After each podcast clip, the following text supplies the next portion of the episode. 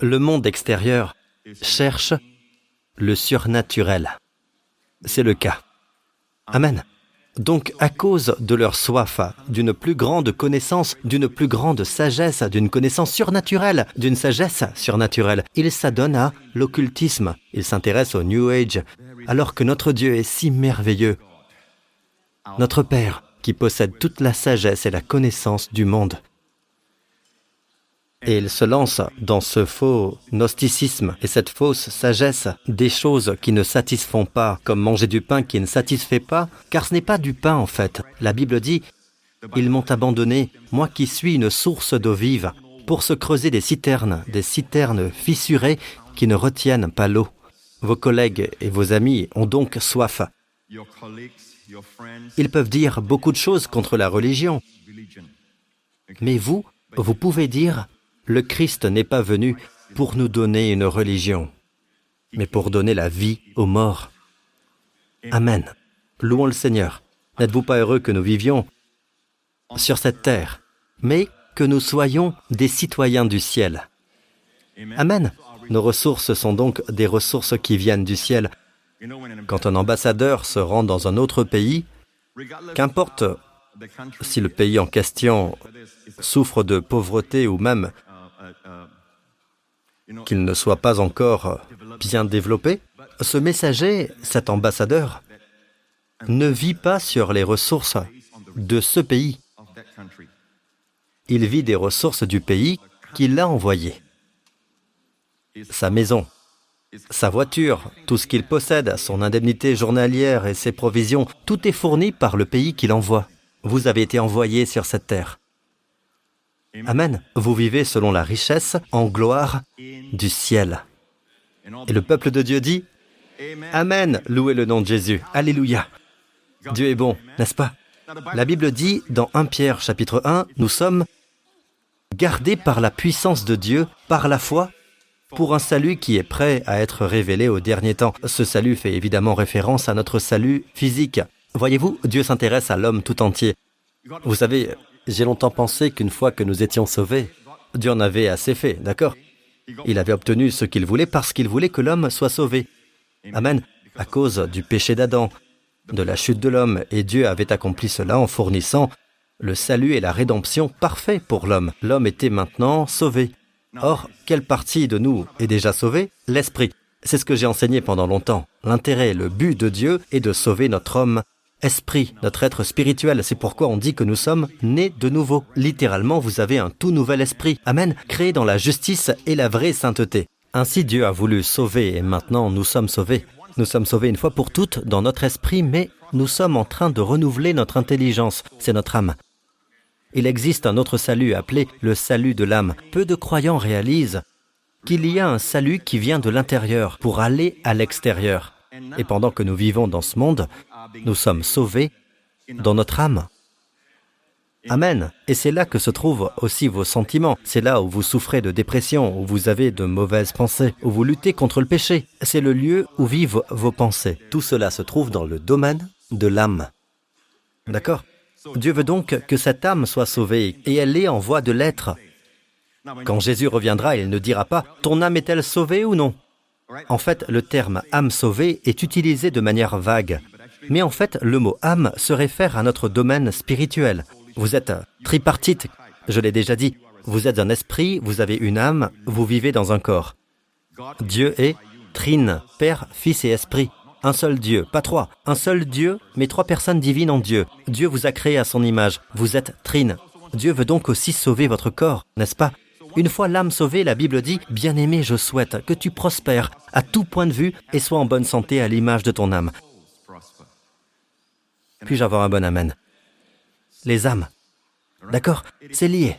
Et maintenant, la science médicale a réalisé que le royaume de l'âme, ils ne veulent pas l'appeler ainsi. Or, ils disent que le stress, lorsque vous êtes stressé, cela affecte votre corps, surtout le stress chronique. Le stress chronique peut provoquer des problèmes cardiovasculaires, des maladies et toutes sortes d'états. Qu'est-ce que cela signifie? Cela veut dire que quelque chose dans ce domaine va de travers. Quelque chose ne va pas dans le domaine de l'âme, de l'esprit, des émotions. Où ressentez-vous la dépression Les émotions? Où avez-vous des idées noires? Dans votre esprit, c'est votre âme. Dieu veut sauver votre âme. Amen. Croyant, ceci est pour vous. Donc cette partie ici, quand il est dit par la foi pour un salut qui est prêt à être révélé au dernier temps, dans les derniers jours, quand Jésus reviendra et il est question de notre salut physique, de notre salut corporel, cela arrivera aussi d'un seul coup. Nous aurons un corps tout neuf. La Bible dit que cela se passera en une seconde atomique.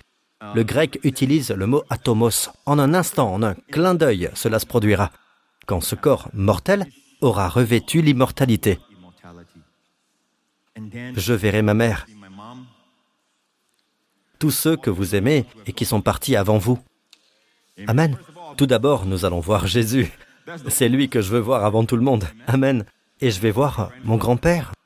Et je vais voir David, l'homme selon le cœur de Dieu. Je vais voir Salomon, son fils. Nous serons tous jeunes, forts et en bonne santé. C'est pourquoi la Bible dit que lorsque chacun se présentera devant Dieu, ils se tiendront devant Dieu en esprit, en âme et en corps. Dieu veut aussi votre salut physique en attendant sur cette terre ce corps que nous avons. La Bible utilise le mot et même si notre être extérieur se détruit, il se décompose. Il se décompose. Notre être intérieur se renouvelle de jour en jour et c'est ce que vous voulez. Vous voulez coopérer avec Dieu pour que votre être intérieur soit renouvelé, rénové.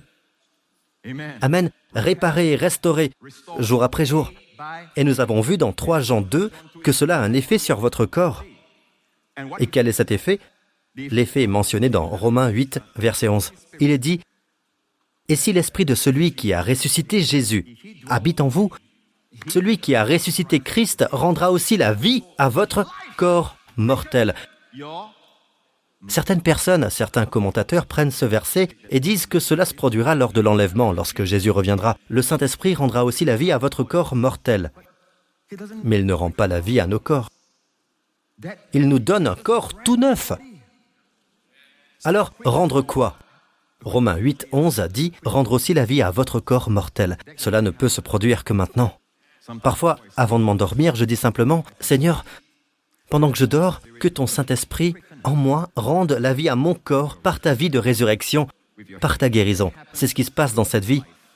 Jusqu'à ce que nous voyions Jésus face à face, nous pouvons compter sur le Saint-Esprit.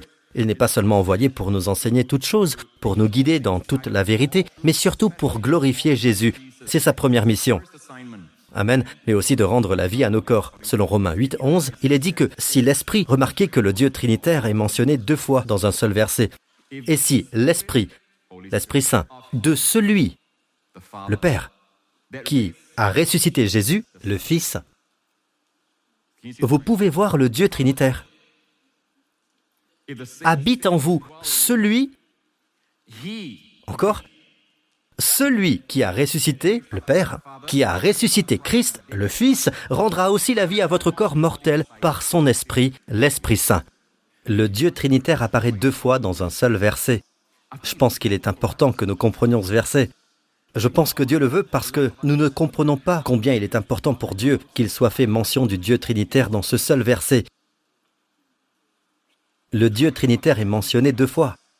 Je pense qu'il nous incombe de savoir ce que Dieu dit dans ce verset. Et tout commence par ⁇ Il n'y a donc maintenant aucune condamnation pour ceux qui sont en Jésus-Christ. Vous ne pouvez pas croire ce qui est faux et espérer que le Saint-Esprit fasse la justice dans votre corps. Amen. D'accord, louez le Seigneur. Vous pouvez tous rentrer chez vous. C'était bien. Si ça ne vous a pas béni, moi, ça m'a béni. C'était très bien. Vous pouvez rentrer chez vous avec cette pépite, et je vous le dis, elle vous nourrira. Pas seulement pour un jour, mais pour des mois à venir. Ce simple verset. D'accord?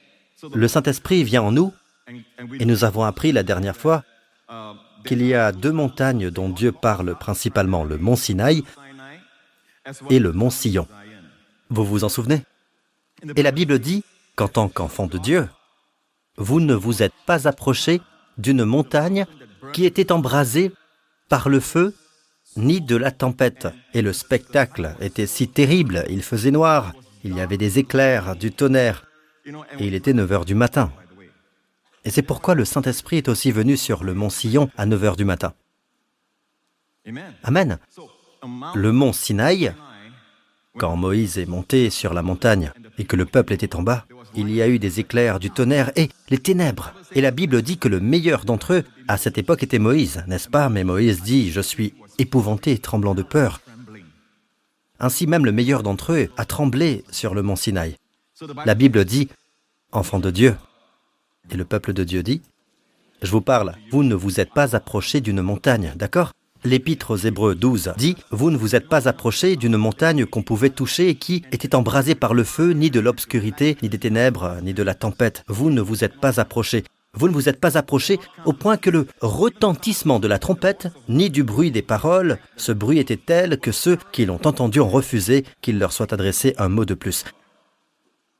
Et c'est alors que Dieu a donné les dix commandements. Amen. Personne ne peut suivre la loi donc ils sont toujours sous la malédiction de la loi. Mais Dieu soit loué, le Christ nous a racheté de la malédiction de la loi en devenant lui-même une malédiction pour nous sur la croix. Amen. Tout homme pendu au bois est maudit. Il a pris cette malédiction. Louez le Seigneur. Maintenant, regardez attentivement le verset 18. Quand vous dites ⁇ Vous ne vous êtes pas approché d'une montagne ⁇ qu'est-ce que cela signifie? Cela signifie que nous n'y sommes pas. Il ne dit pas N'essayez pas de venir sur la montagne, votre place n'est pas là. Quelle est votre place? Descendez, allez au verset 22. Vous vous êtes approché du mont Sillon. Le verset 18 dit Vous ne vous êtes pas approché d'une montagne, n'est-ce pas? Vous ne vous êtes pas approché. Dites Je ne suis pas venu au mont Sinaï. Vous vous êtes approché du mont Sillon. Dites Je suis venu au mont Sillon. C'est donc déjà fait, c'est déjà fait. Vous êtes arrivé sur le mont Sillon lorsque vous êtes né de nouveau vous êtes sur le mont Sillon.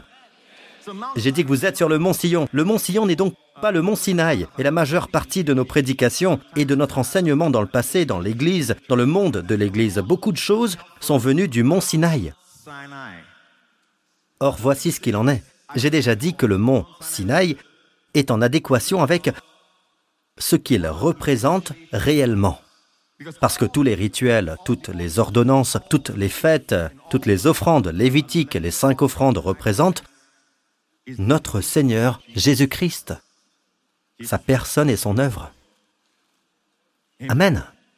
L'autre jour, je lisais un article sur l'Holocauste, le chapitre 1 du Lévitique, ce livre que l'on n'ouvre jamais dans la plupart des Bibles. Je lisais l'autre jour et j'ai vu la partie où il est dit, par rapport aux quatre autres offrandes, l'offrande de repas, de paix, l'offrande pour le péché, l'offrande pour la culpabilité, c'est la seule offrande, l'Holocauste, où il est dit qu'ils écorchent le sacrifice.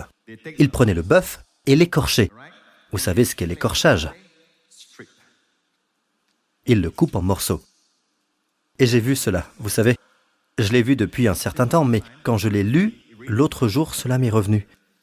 C'est par ses meurtrissures, par son écorchement, que nous sommes guéris. Il faut donc une plus grande révélation pour comprendre l'Holocauste, parce que Dieu commence par l'Holocauste. Dieu commence toujours par le plus grand et ensuite il va vers le plus petit. D'accord? Nous commençons par le sacrifice pour le péché, le sacrifice pour la culpabilité. L'offrande pour le péché concerne ce que vous êtes. Vous êtes un pécheur, c'est pourquoi vous apportez le sacrifice pour le péché dans l'Ancien Testament. L'offrande de culpabilité concerne ce que vous faites et qui est un péché. Amen. Remarquez donc que nous commençons par l'offrande pour le péché. Dieu la place en dernier. Dieu place la plus haute représentation du sacrifice de Jésus dans l'Holocauste. Pourquoi? Parce que la raison principale pour laquelle Jésus est mort était pour glorifier le Père et que son sang a complètement rempli tous les attributs de la sainteté et de la justice de Dieu sur nous. Aujourd'hui, nous n'avons pas à nous tenir devant Dieu avec un sentiment d'inquiétude. Le sang de son Fils, l'Holocauste, a été pleinement satisfait. Il s'agit de l'aspersion de l'Holocauste, du sang, tout autour de l'autel. L'autel représente les droits de Dieu sur nous, dans la justice et la sainteté. Le sang autour de l'autel signifie que le sang a pleinement satisfait à toutes ses exigences à notre égard, que Dieu ne se contente pas de dire ⁇ Ok, c'est payé ⁇ Dieu est pleinement satisfait de nous. Nous sommes en effet pour Dieu la bonne odeur de Christ, un parfum du Christ. N'est-ce pas magnifique? C'est ce que nous apprend le mont Sinaï. C'est ainsi que nous prenons la loi et que nous y voyons la parole du Christ. Mais aujourd'hui, nous ne sommes pas sous la loi. Et n'allez pas dire, le pasteur Prince dit que nous ne sommes pas soumis à la morale. Vous pouvez faire ce que vous voulez. Je n'ai jamais dit ça. Imaginez un prince, d'accord? Il avait un grand palais, avec des serviteurs et tout, et un jour, une nouvelle servante, une jeune fille, est arrivée pour le servir, et alors le prince s'est pris d'affection pour elle. Et le roi l'a remarqué. D'accord? Maintenant, tous les serviteurs du palais ont des règles et des règlements. Ils doivent se lever à une certaine heure. À cette certaine heure-là, ils doivent faire la vaisselle et la lessive et toutes les autres corvées. Ce sont des serviteurs du palais. N'est-ce pas? Ce prince tombe donc amoureux d'une nouvelle servante et le père s'en aperçoit. Le roi le remarque et lui dit, Je te donne ma bénédiction. Il l'épouse. D'accord La première semaine du mariage, son statut a-t-il changé? Vous regardez tous beaucoup de mélodrames et vous ne le savez pas. Est-ce que son statut a changé? Oui. Est-elle une servante? Non. Maintenant, voyons ce qui va se passer après. Après avoir été un fils, vous pouvez être quelqu'un qui veut servir le Seigneur Jésus-Christ et vous appeler serviteur du Seigneur Jésus-Christ. Mais ce que vous êtes, c'est un fils, d'accord? Un jour, il a remarqué que sa femme était descendue pour regarder les règles et les règlements et... Je suis désolé, je me suis réveillé en retard aujourd'hui. Une demi-heure en retard. Je viens de lire en bas les lois qui régissent les serviteurs. Et je t'en prie, je t'en prie, je t'en prie. Je ne l'ai pas fait exprès. Cet état d'esprit plaît-il au prince? Non, pourquoi? Pourquoi? Je suis vraiment désolé. Quand on lui fait ses œufs, ils doivent être cuits parfaitement. D'accord Il faut que ce soit vraiment bon. Cela ne peut pas être un œuf coulant, d'accord? Vous prenez tous des œufs mi-cuits Prenez tous des œufs à la coque. C'est ça, c'est mon plat préféré d'ailleurs. L'un de mes plats préférés. Hmm, je pourrais manger ça tout de suite. Ajoutez de la sauce soja, du poivre, un café, et la vie est parfaite, hein n'est-ce pas? Dieu soit loué, nous sommes tous du même avis.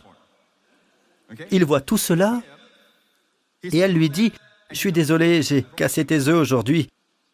Cela s'est cassé, ça coule, je suis vraiment désolé. S'il te plaît, pardonne-moi. Cet état d'esprit, jour après jour, ne va pas lui plaire. Pourquoi? Elle vit selon les normes des lois des serviteurs. La Bible dit, et vous n'avez pas reçu un esprit d'esclavage pour être encore dans la crainte. Cela signifie-t-il qu'elle ne se soucie pas de plaire à son mari? Non, maintenant elle le fait par amour. Est-ce que cela signifie, oh, nous ne sommes plus sous la loi, nous pouvons faire tout ce que nous voulons et devenir fous Non, nous le faisons par amour. Comme je l'ai dit, vous ne pouvez pas essayer d'obéir à ⁇ tu ne commettras pas d'adultère sans aimer votre conjoint. Vous ne faites que vous retenir. Vous m'écoutez? Vous pouvez essayer d'obéir à ⁇ tu ne commettras pas de vol, vous ne volez pas, mais vous ne travaillez pas. Pasteur, ne pas travailler est un péché maintenant? Oui, considérez cela. Il est dit, si quelqu'un ne veut pas travailler, qu'il ne mange pas non plus. Oh, ça doit être une loi de l'Ancien Testament Non, du Mont-Sillon. C'était l'instruction de l'apôtre Paul. Si quelqu'un ne veut pas travailler, qu'il ne mange pas non plus. Il est pire qu'un non-croyant. Cette église est soudain devenue très silencieuse, n'est-ce pas? Vous pensez bien? Non, vous voulez servir. Vous voulez servir excellemment parce que vous l'aimez. Et même si vous ne servez pas, il n'y a pas de condamnation. Oui, même si vous n'avez pas bien servi, il n'y a pas de condamnation parce qu'il ne s'agit pas de vous, il s'agit de lui. Amen. Et votre relation avec lui a changé. Amen. Êtes-vous avec moi jusqu'ici? La grâce ne vous fera pas seulement aimer votre conjoint, mais elle fera aussi de vous un donateur. Parce que les dix commandements n'ont jamais dit tu donneras et tu seras généreux. Ils ne disent pas cela, il suffit de ne pas voler. Il y a des gens qui sont très avares, mais qui ne volent pas. Mais tout est à eux, pas vrai? Ils ne partagent pas. C'est à moi. Pouvez-vous dire qu'il n'a pas enfreint les commandements? Oui. La loi qui dit tu ne commettras pas de vol, oui, c'est à lui. Légalement, c'est à lui. Non, la grâce pousse à donner. Donner. Et donner. Comme le jeune riche, quand Jésus lui a donné la loi, il a eu du mal à donner. Pas même un cycle. Mais dans la scène suivante, il y a Zachée. Aucune loi n'est donnée à Zachée, juste la grâce, et il a dit, si j'ai causé du tort à quelqu'un, je lui rends le quadruple. Je donne aux pauvres la moitié de mes biens. Cela ne veut pas dire que c'est une loi pour vous. Désormais, en tant que chrétien, vous donnez la moitié de vos biens. Non, c'est ce qu'il veut faire, lui. Mais la spontanéité de l'amour, c'est ce qui se passe quand on est sous la grâce. Vous me suivez jusqu'ici? D'accord? C'est bon? D'accord. Dans notre corps, c'est aussi ce qui intéresse Dieu.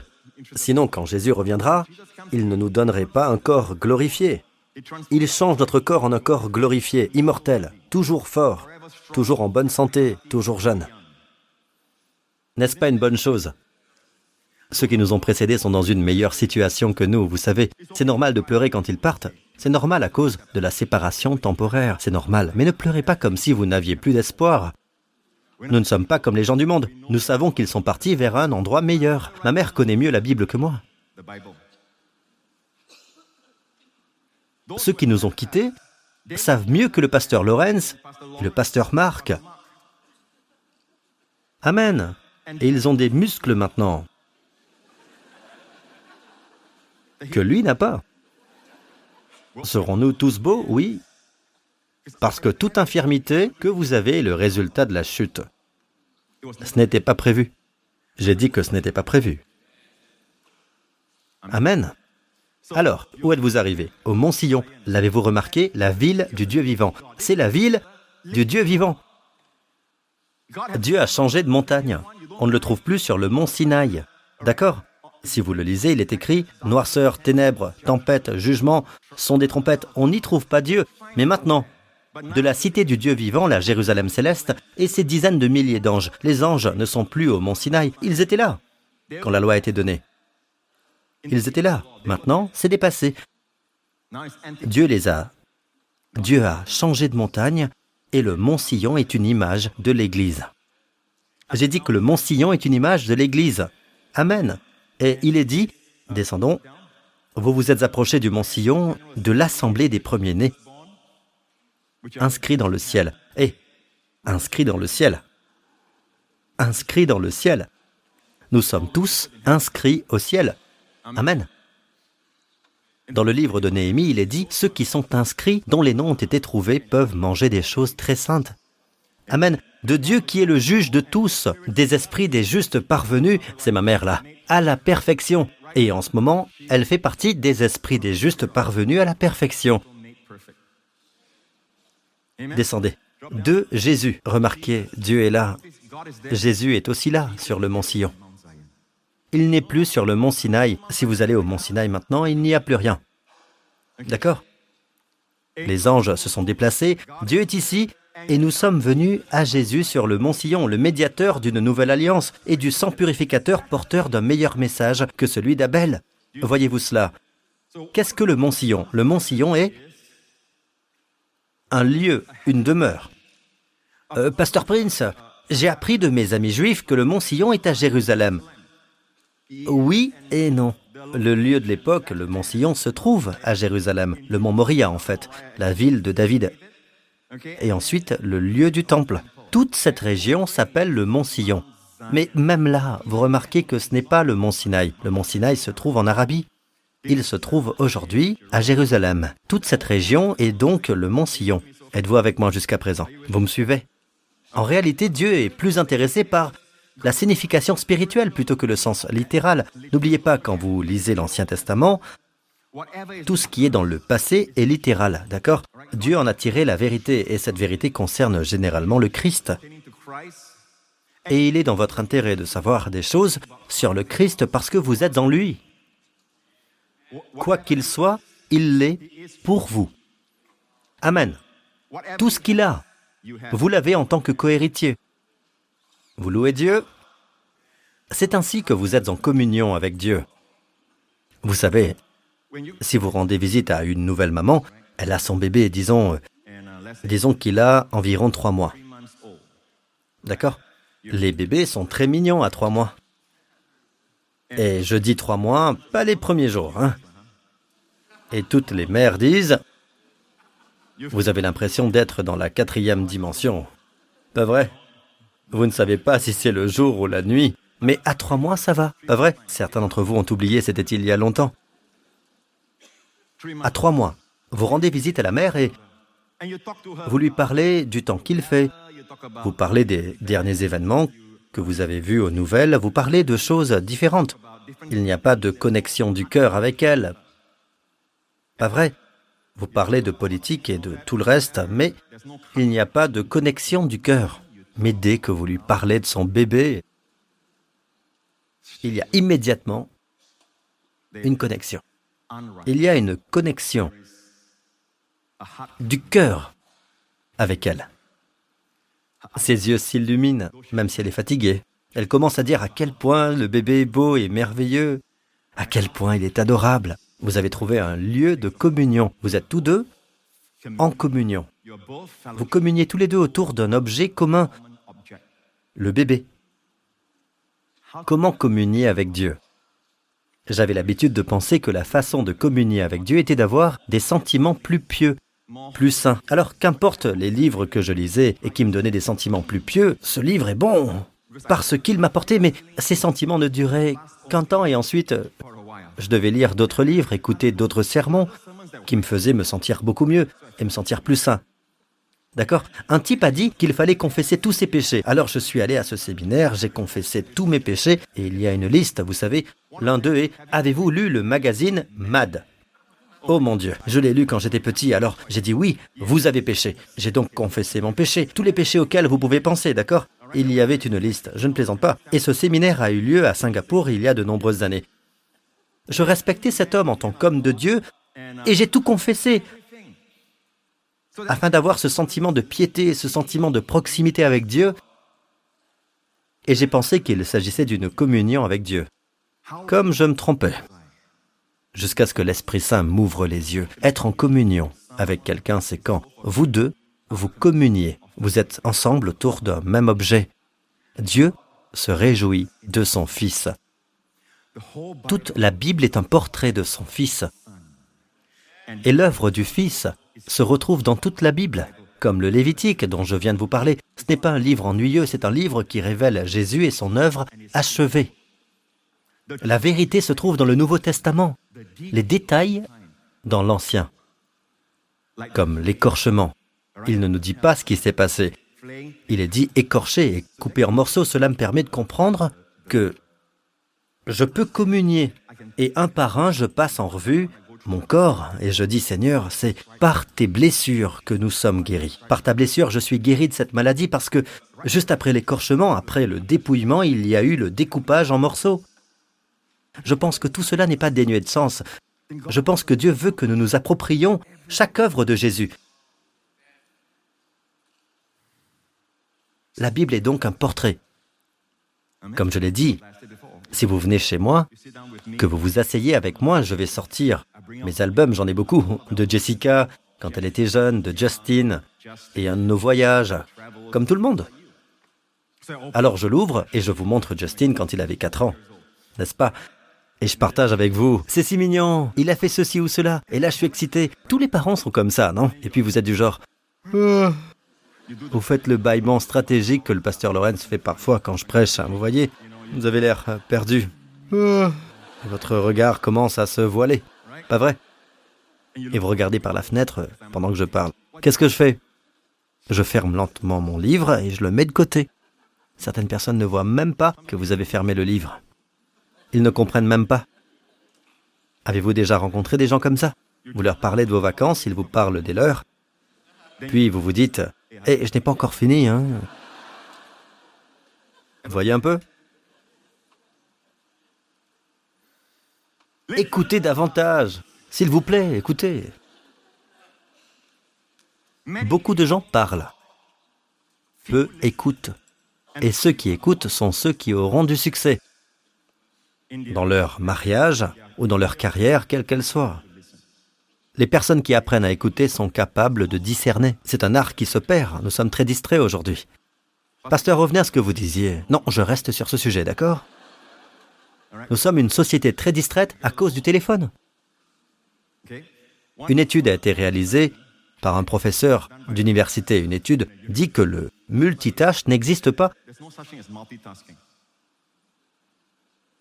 Vous pensez être multitâche, mais quand vous retournez à votre téléphone pour regarder quelque chose, il y a ce danger de vous éloigner de l'objectif premier qui est de trouver des informations précises. Vous regardez autre chose. Oh, vous avez vu un message entrant ou quelque chose d'autre. Vous êtes distrait. Cela vous est-il déjà arrivé? Vous vous rendez compte que tout d'un coup, vous êtes déjà à 15 minutes, 20 minutes, alors que vous n'aviez prévu de regarder que quelques secondes. C'est un problème, mais l'étude dit aussi que lorsque vous retournez à votre travail, cela prend entre 20 à 30 minutes pour vous reconcentrer sur ce que vous faisiez. Une partie de votre esprit est perdue, il ne peut pas fonctionner aussi bien. On se demande alors pourquoi il y a une augmentation des conditions mentales. Et les gens ne peuvent plus s'adapter à une lecture ou à une prédication soutenue. Non, ce n'était pas dans l'étude, mais je pense que c'est la même chose. D'accord? La lecture soutenue signifie qu'ils ne peuvent lire qu'un peu, puis ils doivent passer à autre chose. Si cela ne les intéresse pas, il faut passer à autre chose. Nous sommes en train de créer une génération de personnes qui sont fugaces. Ils ne peuvent pas se focaliser, ils ne peuvent pas se concentrer. Et la lecture soutenue signifie que vous lisez pendant longtemps. Vous êtes capable de vous immerger dans l'aventure, l'histoire et les sentiments des personnes impliquées, et vous vous perdez. Vous savez, des études montrent également que la lecture est l'une des meilleures activités. C'est une forme de spiritualité. Dans le monde, selon l'Université des sexes au Royaume-Uni, la lecture est plus bénéfique que l'écoute de la musique et la marche à l'extérieur. La lecture réduit votre niveau de stress plus rapidement que tout cela. Pensez-y, imaginez combien plus si vous lisez la Bible la parole de Dieu. Amen. Revenons-en donc à ce point. Nous revenons à ce point où toute la Bible concerne le Christ. Allô? Amen. Pour être en communion avec Dieu, nous écoutons Dieu quand il dit ⁇ Je vous appelle à vivre en communion avec mon Fils ⁇ Je veux que vous jouissiez de mes délices en mon Fils. C'est la communion avec moi. Je veux vous révéler à quel point je me réjouis de mon Fils. Puis-je le partager avec vous?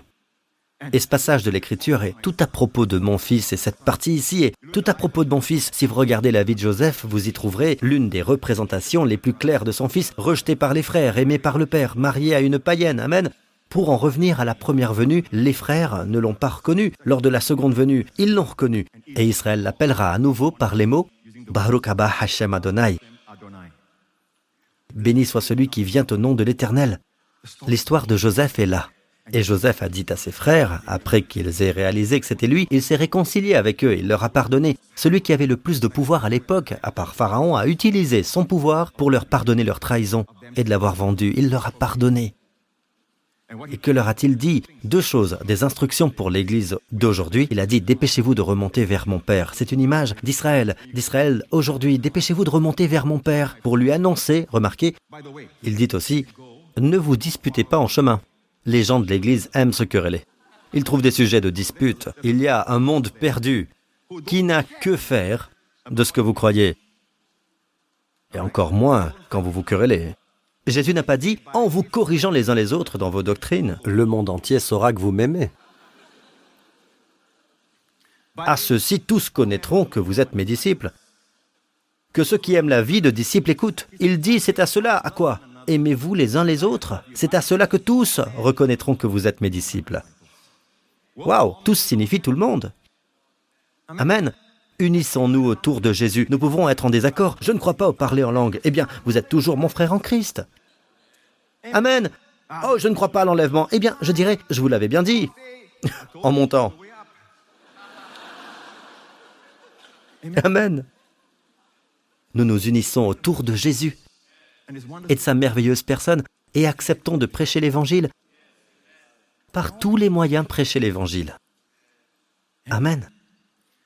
Alors, Joseph dit, ne vous disputez pas en chemin. Très intéressant. C'est un message pour l'Église. Et puis le deuxième message, racontez à mon Père toute la gloire et tout ce que vous avez vu. C'est l'essence même de l'adoration. Lorsque nous adorons Dieu, nous parlons au Père de son Fils, de sa grandeur. C'est cela l'adoration.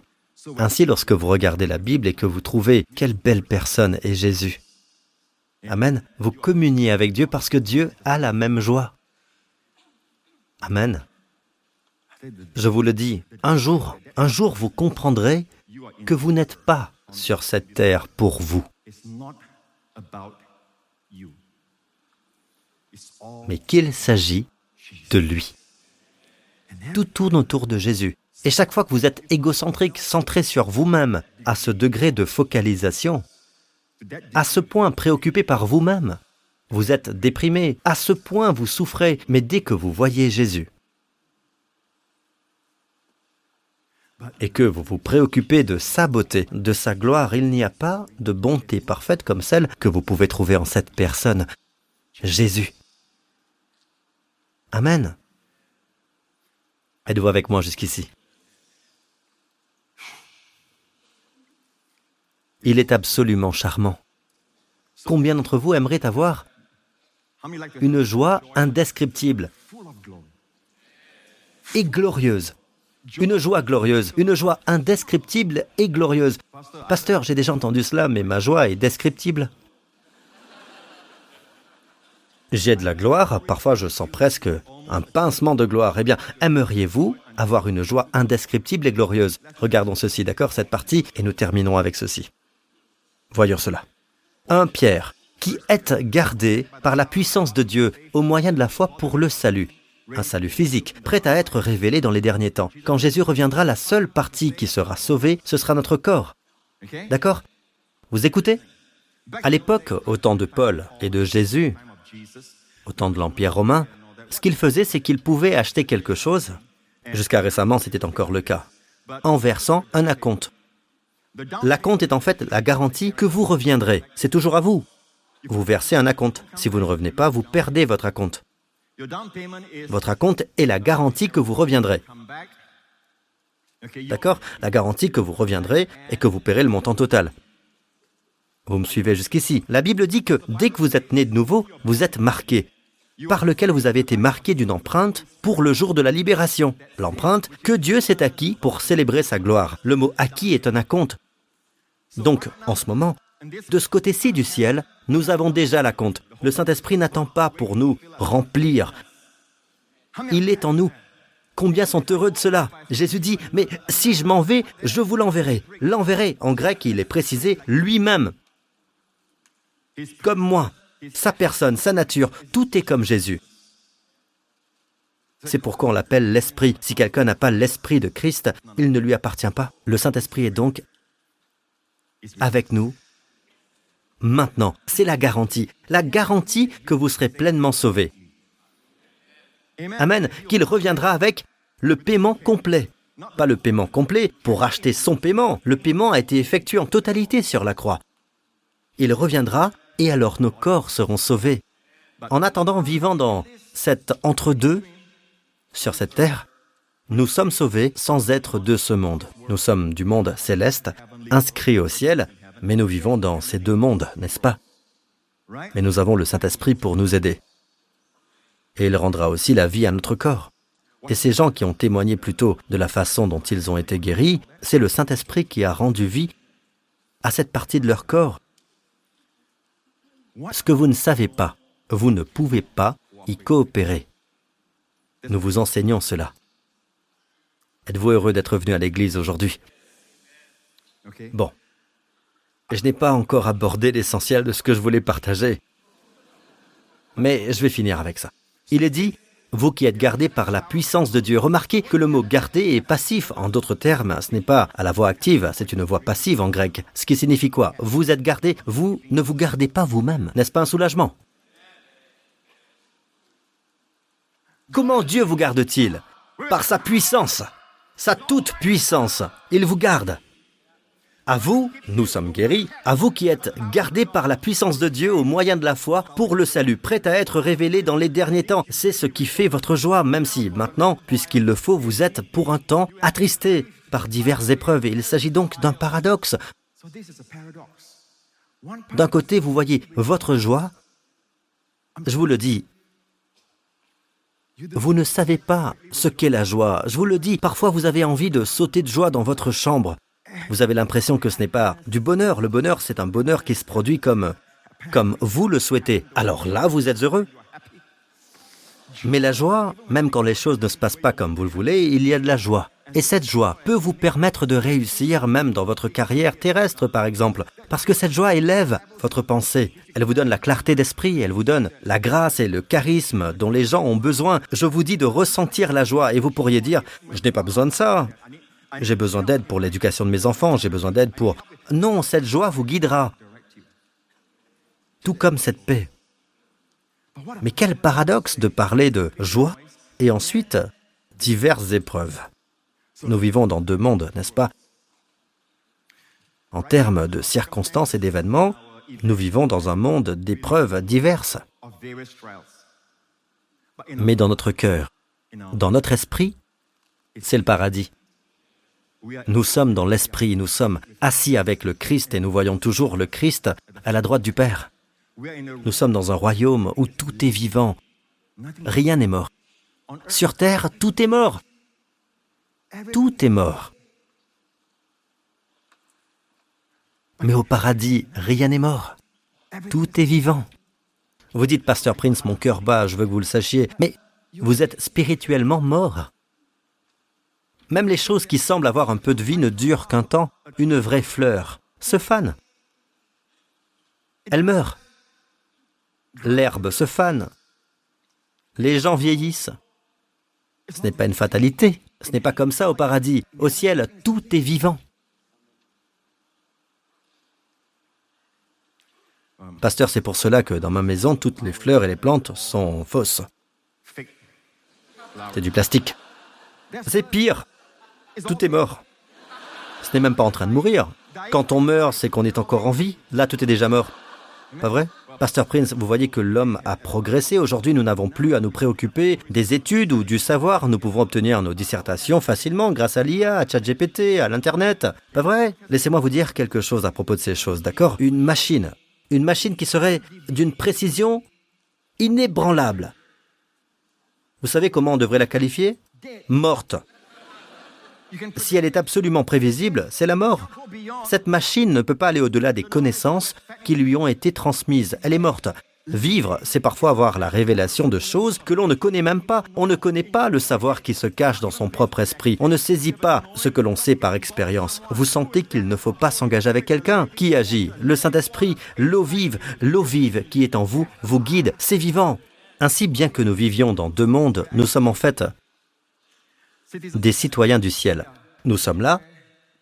Même si vous êtes chrétien et que vous vivez complètement dans votre cœur et votre esprit dans ce monde, vous êtes soumis aux vicissitudes de la vie, haut et au bas. Et lorsque vos circonstances, lorsqu'elles s'améliorent, alors vous vous relevez. D'accord? On se sent heureux. Mais ensuite, ainsi va le monde. Il vous soulève pour mieux vous abattre. Vous avez remarqué ça? Et cette chute s'appelle la dépression. Vous devenez encore plus déprimé. Parfois on aimerait que les choses soient toujours ainsi, car plus on est exalté, plus la chute est brutale. C'est la vie dans le monde. C'est ce qu'on appelle la ligne de l'inconsistance. L'Ecclésiaste, comble de l'inconsistance. Le livre de l'Ecclésiaste écrit par l'homme de la sagesse, à quoi sert-il? C'est pour nous dire ce qu'est la vie sous le soleil.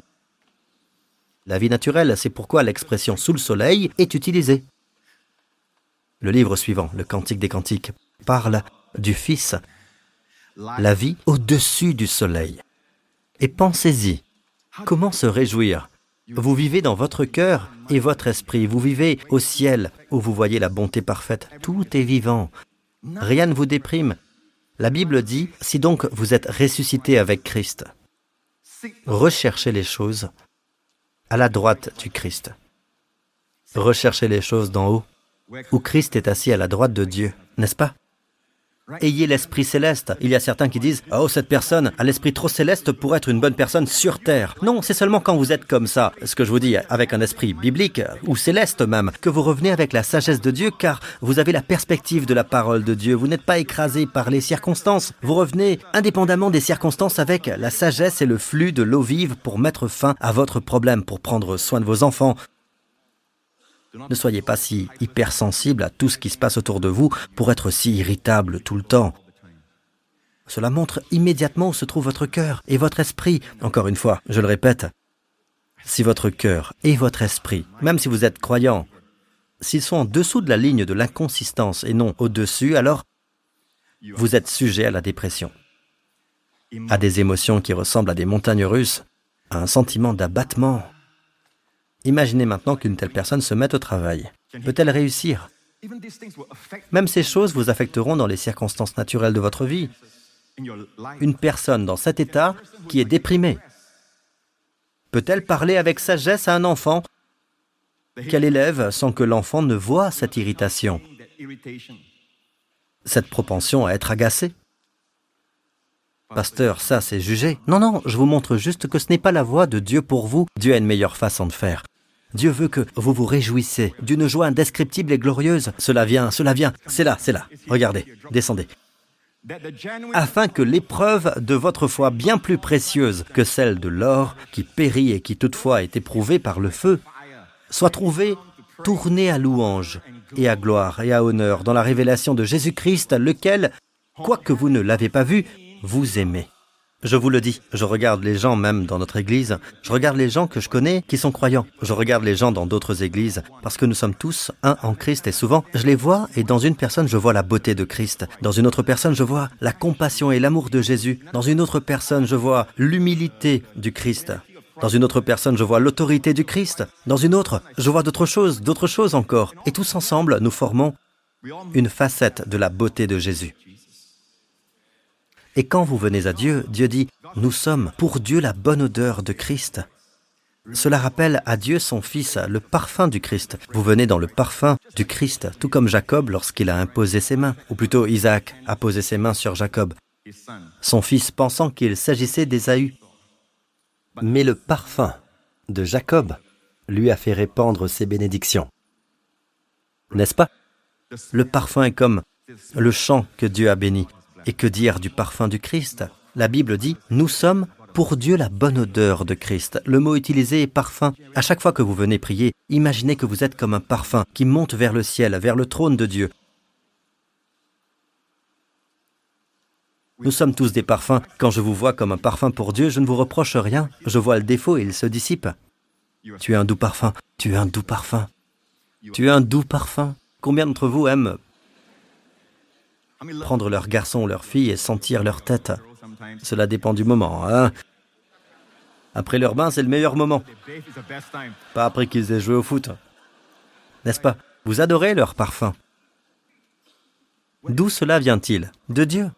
Oh, Dieu est comme nous Non, Dieu vous a fait à son image. D'accord, laissez-moi terminer. Vous l'aimez sans l'avoir vu. Combien d'entre vous peuvent dire ⁇ J'aime Jésus, mais... Pasteur, je ne l'ai jamais vu. Mais j'aime Jésus. Cela montre la puissance de résurrection de Jésus. Du ciel, il se révèle à vous. D'accord? Cela montre la vitalité de votre foi. Ce que vous avez en vous est vivant, dans un monde qui se meurt et qui est mort. Vous voyez, la résurrection signifie, eh, écoutez, quand Jésus est ressuscité des morts, qu'est-ce que cela signifie? La mort est derrière lui. Écoutez, Jésus n'est pas ressuscité des morts comme Lazare. Il a ressuscité Lazare d'entre les morts pour que Lazare meurt à nouveau dans le futur. La résurrection de Jésus se situe dans un domaine complètement différent. C'est un pas dans un domaine où la mort, comme tout ce qui est sur cette terre, est laissé derrière. Dans un royaume de bonté parfaite, de joie parfaite, de joie indicible, pleine de gloire. Un royaume où rien ne peut aller de travers, où il y a une beauté parfaite, une symétrie exacte. La perfection partout. Et tout est ainsi pour toujours dans ce royaume. Mais en attendant, sur Terre, vous devez penser comme ceci. C'est ainsi que votre cerveau... Ah, le temps manque. Je voulais vous parler d'une autre étude sur le cerveau. Vous savez, la Bible dit, portez vos pensées sur tout ce qui est vrai, tout ce qui est honorable, tout ce qui mérite l'approbation. Surveillez votre esprit. En un jour, très rapidement, il peut devenir négatif et sombrer dans le royaume des ténèbres. Je disais justement à l'un des pasteurs, si jamais on a besoin de faire une bonne annonce ou quoi que ce soit, n'hésitez pas à venir en chair, à faire passer la note, et celui qui est en chair partagera. Mais je vous le dis, la première annonce doit toujours être ⁇ Ne vous inquiétez pas, c'est une bonne nouvelle ⁇ L'esprit humain est ainsi. Il interrompt tout parce qu'il y a une nouvelle, n'est-ce pas? Nous espérons que cela n'arrivera jamais, les mauvaises nouvelles, mais nous avons un penchant pour les mauvaises nouvelles. Pas vrai il se peut qu'un membre de la famille royale arrive et nous aimerions tous nous lever pour honorer cette personne. N'est-ce pas? Quelqu'un vient nous honorer tous. Quelqu'un vient prendre part à la maison de Dieu. Mais au lieu de cela, nous pensons toujours négativement. C'est difficile d'éviter cet état d'esprit. Toutes les choses qui sont vraies, vertueuses, louables, pensez à ces choses et au Dieu du shalom, au Dieu de la plénitude, le Dieu du bien-être, le Dieu de la paix sera avec vous. Vous vous réveillez au milieu de la nuit, surveillez vos pensées. Commencez à prier dans l'esprit et surveillez vos pensées. Amen. Et si je n'arrive pas à dormir, pasteur, dites-vous, si je ne peux pas dormir, si je médite sur lui, ce sera une journée très active et énergique. Il me donnera de la force. Ne laissez pas vos pensées s'obscurcir. Amen. Ne m'arrêtez pas, hein. laissez-moi terminer, d'accord? Ok, dernière partie. Très bien, vous l'aimez sans l'avoir vu. Pouvez-vous dire Amen? Est-ce vrai? Pensez-y, nous aimons quelqu'un que nous n'avons jamais vu. Et de qui s'agit-il? C'est signe de quoi? Qu'il y a quelque chose de vivant en vous? C'est vivant. Le Saint-Esprit est là. Vous croyez en lui sans le voir encore, c'est-à-dire physiquement, et vous vous réjouissez d'une joie indescriptible et glorieuse. Dans la Bible d'Arby, il est dit une joie ineffable. Dans la version second 21, c'est une, c'est une joie indescriptible et glorieuse. Mais pensez-y, comment obtenez-vous cela? En regardant Jésus. En aimant Jésus, parce qu'il vous a aimé en premier. Lorsque votre esprit est tourné vers Jésus, vous êtes rempli d'une joie ineffable et glorieuse. Imaginez que vous vous occupiez des affaires terrestres avec un tel esprit.